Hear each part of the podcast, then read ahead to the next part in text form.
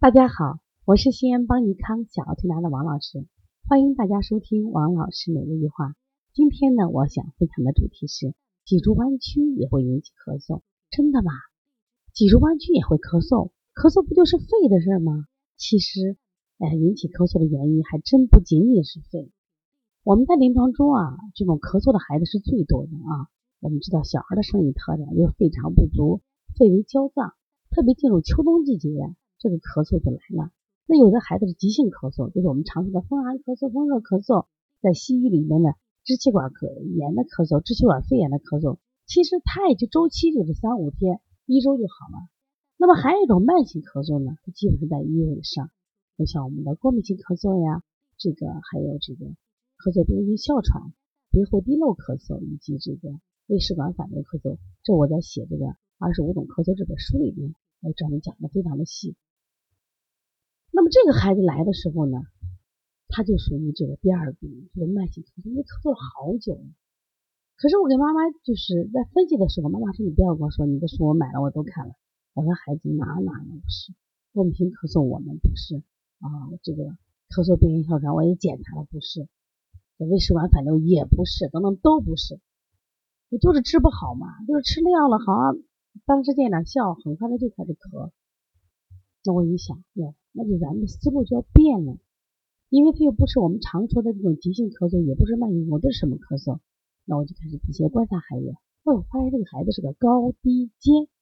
哎，你们其实也可以检查一下，看孩子是不是高低肩，就让他对着墙站立，双肩放松，双手自然垂于身体两侧，观察孩子的肩膀是否等高。一般情况下，他高低肩，他就会出现什么呀？脊柱弯曲。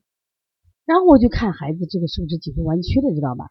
然后看他的两个内夹，就是肩胛骨的内侧缘与中线距离两边是不是对侧？就两边啊，你这个肩胛骨的内侧缘与中线距离要一样。结果发现它也不一样，包括他两个腰窝的这个顶点也不在一条线上，知道吧？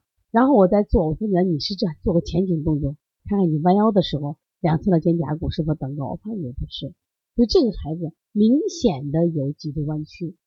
但是家长可能往往粗心也没在意。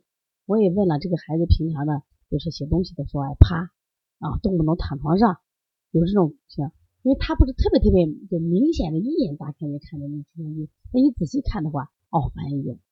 然后我说呀，那你这个不是，我们就试试看是不是脊柱弯曲引起了这种肌肉啊牵连，这是一个。第二个，因为脊柱弯曲，我们的五脏的位置也会强行被移位，强行被移位会压迫，他也会咳嗽呀。我给大家举一个例子啊，这是一个真实的例子。就这个成人呀，他就是后来得了精神病了，得了精神病以后怎么都治不好，因为大概是不算重度的，轻微的。那后来吃的很多药也没有效果，但他就浑身觉得疼啊困，就到一家店里去按摩，按摩颈椎啊，放松肩颈。结果发现以后肩颈他调好以后，哎，他这种这个失眠呀、烦躁的情况都没有了，好了。也就是说，他治疗肩颈竟然把所谓的精神病给治好了。那为什么？他可能就是我们说这个这个颈椎弯曲呀，压迫了哪个神经？实际上，脊柱弯曲，因为它会让我们的五脏移位，它会引起咳嗽。原来我们讲过的东西，它也会引起咳嗽。那这怎么做？因为小孩还好，他正长身体呢，他的骨质在发育过程中，我觉得调起来比较好调。那我一摸他两边的肌肉，那侧弯这边就特别硬。那我们就用什么疏通的方法，比如捏脊呀、提起呀、揉脊、敲打滚法来做。然后再纠正他这个嗯坐姿，哎，明显的就有好转。其实这样的案例我们调的不在少数，就是经常会有这样的情况啊，这个老调不好，老调不好。那这个时候你就要换个思路吧，就看他如果不是那种病理上的这种咳嗽，那你就考虑到功能的。功能上考虑就是一个是脏腑功能弱了，第二个现在的脊柱也是你重要的考虑方面。那么判断脊柱还有一个方法，看舌头，舌头中线如果偏歪或者有裂纹。它脊柱明显的就有弯曲，那这样的话，我们在脊柱上下功夫，那么咳嗽就调好了，是不是多一条思路？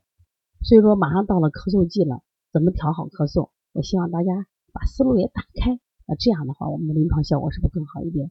如果大家对我们这个分享感兴趣的话，可以在这个留言区留言啊，咨询有什么问题可以咨询，可以加我们的微信，我的手机号是幺三五七幺九幺六四八九，如果加微信的话。是幺八幺九二八幺五幺九七，或者是幺七七九幺四零三三零七。